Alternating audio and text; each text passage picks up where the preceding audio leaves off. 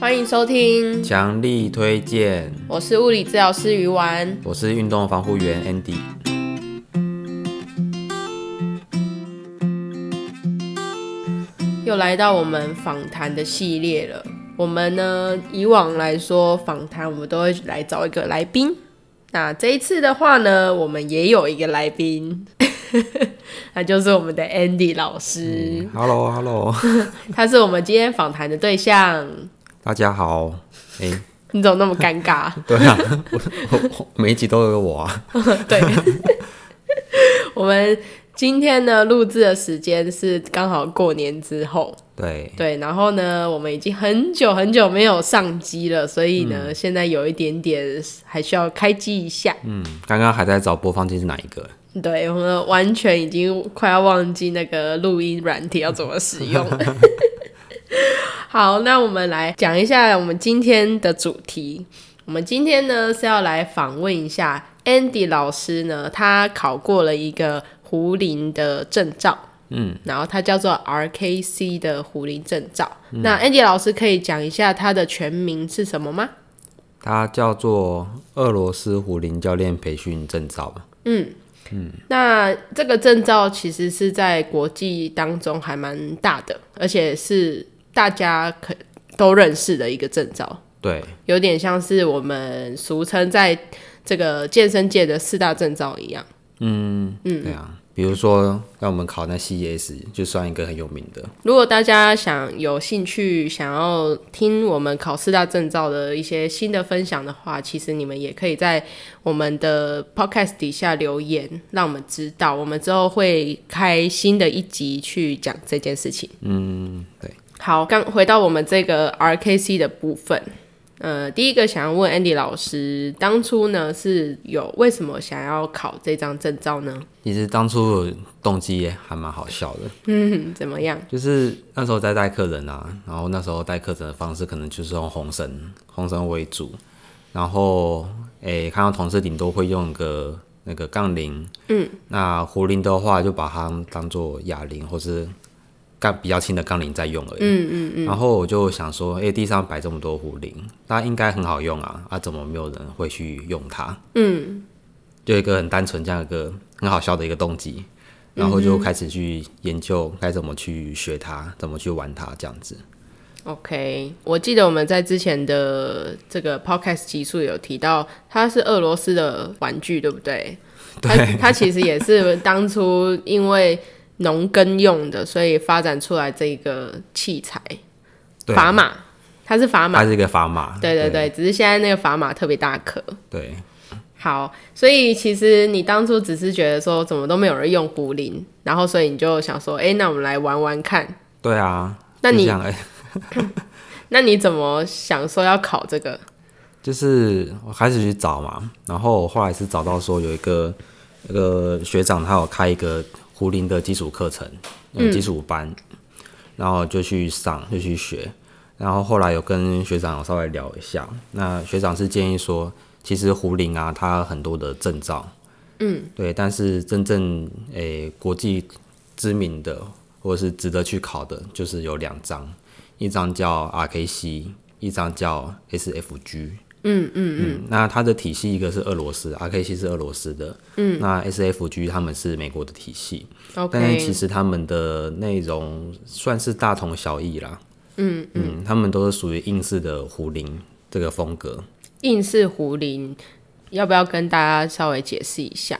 嗯，它就是一个强调爆发力，强调呼吸，然后强调宽宽脚链， OK，呃，应该说壶铃有两种，一种是竞技式的，一种是应试的。嗯对那竞技式的话，应该是呃 competition style，嗯，是吗？他是这样讲的吗？或是叫那个 soft style，哦、s o f t style 就是硬的相反嘛，就是软的，对，它是否给比赛胡林的比赛，所以它叫竞技。对那个硬式壶铃就叫 hard style。对。呃，刚刚 Andy 老师有提到说，这两种美国的跟俄罗斯的证照，他们都是考应试，对，应试的壶铃。那这个算是比较像国际型的、比较大型的证照嘛，对不对？嗯，没错，那他们在台湾都能考吗？可以在台湾都可能考得到。那以前其实以前我没有这么想这么快考胡林，是因为那时候 RKC 还没有来台湾，嗯嗯，然后只有 SFG，嗯但哼是 SFG 好贵啊， ，SFG 很贵。嗯，买不下手，下不了手。他那时我候嗯想要世俗的问一下，他们这两张证照考试的话要多少钱啊？ SFG 他们有早鸟也要三万五以上，嗯三万五以上，大是概包三万含上课吗？ 上课考照，对啊，全部加起来大概三万五以上。嗯嗯嗯。那 RKC 那时候来台湾，刚好我是那个第一届，我看到我就想我就想考了。嗯嗯，然后那时候才两万多，所以是为了钱。 这是最大的因 素。欸所以如果你 SFG 如果它比较便宜的话，你就会去考 SFG 是吗？当然啦， 因为两张都是大很大的证照。哎、他那他们就是使用上哪个可以用的比较广，比应该较广哦、差不多应该吗？差不多吧。但是 SFG 他们好像上课天数比较长，哦，应该学的比较多啊，我想。哦但是我没有上过啦。那 RKC 的话就两天而已，嗯，哦，这么短，嗯，一天、应该说一天半上课，然后剩下半天考试。嗯哼哼哼哼，其实这样也是蛮赶的。嗯，对，所以前面要非常非常多的练习，不然考试直接挂。嗯，我的印象是 Andy 老师，你那时候在上课前几个月就开始在练欸狐狸嘞、嗯，差不多半年了，其实算很短。嗯嗯，从半年前开始甩，开始甩甩狐狸开始练，对。其实我我那时候还蛮好觉得好笑的，因为我就想说，Andy 老师他要去上这个胡林课，通常不是我们先上上完课之后，你得到的这些资讯或是技术，你才能去练，怎么会是上课前就在练习呢？那 Andy 老师可以讲一下这个吗？因为他的考试很硬啊， 没有先练过，其实真的会考不过。嗯就算我练了一阵子，我也是补考才过的。所以他的考试都是实做胡林这样子吗？对，还有学科跟数科，嗯，对啊，那通常都死的是数科啦，是的，是数科。嗯，所以我才会想先上那个前导课，上那个基础班，嗯嗯，大家知道一下怎么安全的去学它，怎么练它，哎、所以你在 RKC 之前有上过前导课对啊，哦？就就是那个老师他推荐我去上那个考 RKC 的，嗯嗯，OK。然后那时候就应该就已经有上到一些那个技术方面的，怎么握啊，然后怎么甩啊，应该用哪些肌群这样子吗？对啊，对啊，了解了。那那些那个前导课要钱吗？ 嗯，要啊， 我很便宜啊，几千块。所以那个观 这这边要跟各位观众，就是我们的证照都是用钱堆出来的。哦，真 的，好啦，有一些证照用钱买得到，但是有一些是买不到。像 RKC 的话是买不到，你缴的钱不一定考得 过。绝对考不过。对对对对对。好，那嗯、呃你有一个大概说，如果你去上课啊，考到的几率是，嗯，或者是啊，你直接讲说你当对啊天那个班，我你们的班级有几个人考过这样？我们那个班大概二十出头个学生，嗯，然后第一次考试只有三个人通过，二十出头，哦，嗯，只有三个，然后、这样大概是哇，很很低耶、嗯，很非常非常低，对，但是 RKC 它有个补考机制，嗯，就是因为他老师都是来自国外，嗯，对他们那个上完课之俄罗斯后吗，诶、有俄罗斯有德国的， OK，然后所以三个月内啊，你可以寄一个你的补考影片给他，嗯，对，那他看影片，然后他认为你通过了，你就诶、就可以拿到证照了。所以它其实也是还蛮硬的，因为你考试当天没过，然后三个月内你一定要把它考过，不然你就要再重上课吗？还是你要再重新缴钱？对，重新缴哦。钱，再上一次课。哎、所以如果那个大家想赚钱的话，你就办一个很难的那个证照课，然后他们就一直补考，然后你就要一直收钱这样子。 对啊，不一定啦， 可以简单一点，但是一直办教育训练。 哦好，不行啊，你要让这个证照看起来很稀有啊。嗯，就不是每个人都可以取得的，这样子你在国际上就会有被承认比较高的感觉啊。真的吗？可是我的那个运动防护员证也很稀有啊，哦，好， 台湾只有几百个人而已，那好好，那 Andy 老师是唯一，哎、不，不是唯一啦，就是少几数少数几个。好，那我想要问一下，那 Andy 老师在上课前都准备些什么呢？就荡一直荡，一直荡，对，一直荡，然后做重量训练，嗯嗯，那个肌力、肌力、肌耐力、心肺全部都练，所以我，OK。每一次练都会把自己操到爆，他那时候好像越练越瘦，诶、有吗？还好诶、还好但有稍微吃重一点点。 ，OK。嗯，然后但是那时候因为练的很多，操的很多，所以有一点点那个过度训练症候群。而且好像有受伤，对不对？你那时候到处都有受伤，对，练太多了，疲劳了，然后再加上可能中间在调整动作的时候也没有人看吧，嗯，对啊，所以对身体适应不好的状况就有肩膀吗？手腕，嗯肩膀、脚踝、手肘都有。对啊，嗯，好惨哦、不过那时候就是真的练太多了，从半年前开始准备真的太短了。嗯那在看网络上的分享，那有人说至少要八个月、十个月以上都有。嗯，对啊，那六个月真的太短，我真是真的是硬硬练的。嗯哼哼对啊，不过因为这样的契机，然后就跟我们科的中医师比较熟， 哦 ，就比较知道他的手法做什么。哦，因为他受伤都去找中医针灸啦，对啊，然后调整身体。还不错啊。好，这也是另外一个获得的东西 吧。对，然后之后课程有一些，嗯，我觉得那个医师风格可以调整的，我就会转借给他。嗯好。对，刚好附都带认识的。附带的一些优势。好，那那个那讲一下这个考照的标准好了，因为我想大家应该都还蛮好奇的，嗯，因为我们都知道壶铃它的重量有很多种。那考试的时候呢，我们应该要怎么样选择，或者它有什么样的标准在吗？有，它是用你的体重，然后对应到相对应的壶铃重量。嗯，那比如说那时候六十四公斤，它对应的就是二十公斤的壶铃。嗯嗯，对啊。然后比如说一个男生他可能七十公斤，那他用的就是二十二公斤的壶铃这样嗯子。那女生的话，女生大假设我们五十五十五公斤的话五十五的话会用到十四公斤的壶铃。 ，OK，对啊，不过稍微减重一点，减个几公斤就可以用十二公斤的壶铃了。 好， 所以 所以如果要考过拿不起那么重的重量，也可以稍微减重。对它的考试也有分不同年纪种类，对不对？对，嗯，主要就是诶、一般的男性， 刚刚一一讲的般是一般的一一般的年龄层啊。对，那他的下一级就是五十岁到六十四岁，比较常青组对，然后还有六十五岁以上的哦。哦，六十会五会有岁人六十五岁还想考 RKC 狐狸 吗？应该国外吧。国外的风气才会这么好，哦哦哦，好，像最近好嗯猛看到一个影片啊，看到一个九十岁的阿嬷还在跳那个体操，哦，对啊，嗯，他们的肌力都非常好，嗯应该说运动的对于运动的概念都还蛮好的。对，都有持续在动，真的是活了活了一生都在动。好，这个是关于你要拿多少重量嘛？那假设我们已经选定了，像那个 Andy 老师那那时候是拿二十公斤，那我们在考试当中我们要考哪些项目？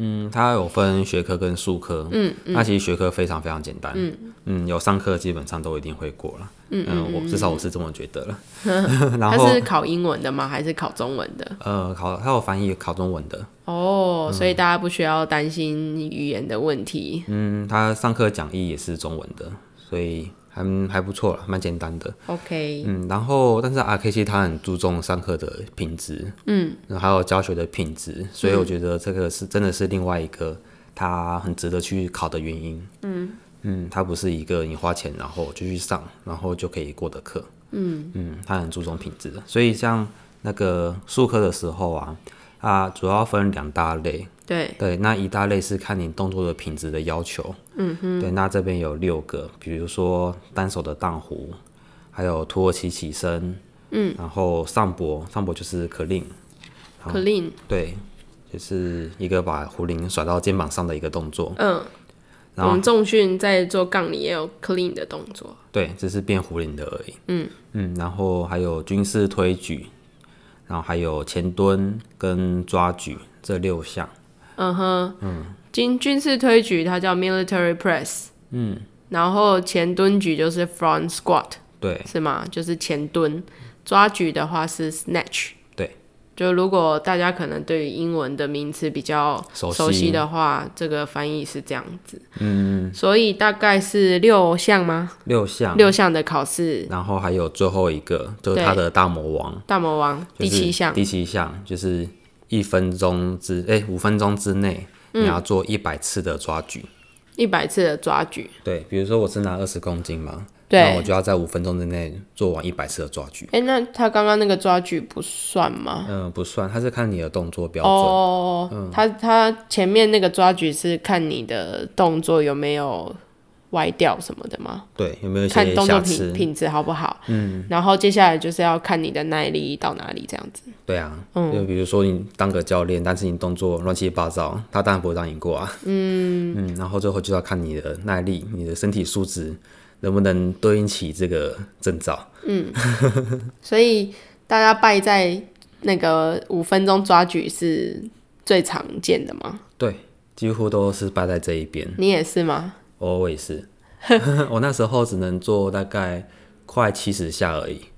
嗯，然后就力竭了，精疲力尽。没有力了吗？嗯，哦，好我是好。在后面在两个月、三个月之间把它补回一百次。哎我我自己是觉得很好笑，就是怎么会有人设计这个考题啊？嗯，因为因为抓举一百次 哦，顺带一提是两只手加起来抓举一百次啊，可以所以轮你流你各五十啊，你要怎么分配？四十六十好像都可以，对不对？对对对，都可以。嗯，就是只要它数下来总数加起来是一百，其实就可以了。对，然后一样标准了。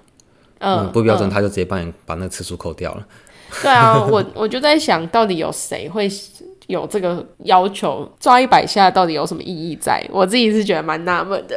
所以他绝对不是一个你当天上课就绝对考得过的。有有可能他是因为这个东西，然后去有点像是让这个考照变得比较难一点点。嗯，他就有鉴别度。对啊，对啊，因为一百次的抓举，它不是只有考验肌力，它还要考验耐力，还要考验心肺耐力、动作的动作品质、你的关节的本体觉有没有够。因为如果你抓了一百下，然后如果你每一下的那个动作都有一点点缺失，这累积到一百下，可能还不到的时候啊，很多地方可能都已经不舒服了。嗯，因为我自己也有做过。然后呢，我自己认为最不舒服的应该就是手腕的附近。如果手腕如果没有好好做的话，你的手腕它就会一直撞到壶铃。嗯，然后如果你抓的太紧啊，你的手指头就会破皮，因为因为它会在你的手心转嘛，然后它就会一直摩擦到，然后都会破皮这样子。嗯，嗯，对，但是其实是有方法去避免他在手里面转啦。嗯，所以其实胡林的抓举啊，它非常非常吃技术。嗯，就是你手该放松、该抓紧的 timing，呃，它的时间点都要抓好。对啊，这就是动作控制的问题。对，所以我在我学完之后啊，我从来没有教过客人抓举，因为很容易受伤啦，避免被告。没有啦，就是它真的很难。那通常会有心想要学到这么难的动作的不多，哦，嗯而且我们的学生大部分都是有受过伤的。太难从头，就是你要从头开始练，可能要非常非常久的时间，对，或者是你跟这个人要很熟。因为 Andy 老师是我的教练嘛，因为我没有去上过胡林课，是他教我的。嗯，然后我大概也是练了半年我才会的。嗯，现到现在还没办法。呃，五分钟内抓举一百下吧，我大概六十几下而 已。那个真的要很拼、很拼、很拼。 对啊，诶，大家对抓举有概念吗？它就是一个，从诶从地上把壶铃举高过头的动作。对对对，就是做你肩推、手举高过头，就末那个终点动作就是这个动作了，但是他其实用的不是手啊，他用的是下半身。下半身主要靠的是髋关节跟大腿后侧，应该说是全身身体后侧的肌群啦。那我们除了这个抓举五分钟内做一百下，那其他的有什么标准？就是你认为也比较困难的人我觉得是推举、欸，推举兼是那个军事监推，那个 military press，也就是肩推啦。对，嗯，但它跟肩推比较不一样，它比较注重核心的稳定，就是如果你身体太歪了，或者是你的上半身跟你的骨盆，他们可能有点没有对齐，嗯，可能你的核心 hold 不住，哎、这个这一下也不算，哦，对啊，那军事推的话，它会非常要求这个，还有呼吸，我记得 Andy 老师那时候是二十公斤嘛，你还记得你那时候这个军事肩推刚练的时候只能推几下吗？哦，只能推十二公斤，哦，只能推十二公斤是吗？ 连二十都不到。好，四下，我记得他是两手各四下是吗？对，两手各四下，哦嗯、就是你你推四下就通过了。嗯，尤其是左手， 左手 OK 操作 而且因为呃，要跟大家讲一下这个肩推的部分啊，你是一手一次拿一个而已，对，然后不像杠铃的话，你是两只手推好几公斤这样子。嗯，那而且它军事肩推的话，它是站着推的，嗯，所以你的身体并没有任何可以靠的支撑点，嗯，变得你的核心肌群啊，还有下肢都要非常稳定，你的手才能完全发挥到它的力量。对，那我自己的话，我是八公斤啊，嗯嗯，对我连我十二公斤，我大概只能两下，所以我根本就也没通过。所以我个人认为军事肩推啊，这一个是这个考照第二难的动作。好，所以第一名就是刚刚的抓举一百下，然后第二名就是 military press 这样子。嗯，不过当然有，我们那时候考照的时候啊，其实我是算非常小资的，呃，对 啊，因为其他的都是学生啦，他们都是健身教练，嗯，哇，一个比一个还壮。有我有听，我有听你讲过。然后对他们来讲，肩推就很简单。 OK，就是 Andy 很好笑的景象啦。Andy 老师他去的时候，身边都是巨巨。对，你你想哦，Andy 老师一百七十四公分、身高，然后那时候考试的时候只有六十四64公斤而已，超细的。而且我在一开始练的时候，我记得只有六十二，我是那个那半年在练的时候才慢慢增重的。感觉那个感觉那个其他剧剧根本就看不起你啊！他们想说你这个是来打酱油的 吧？对。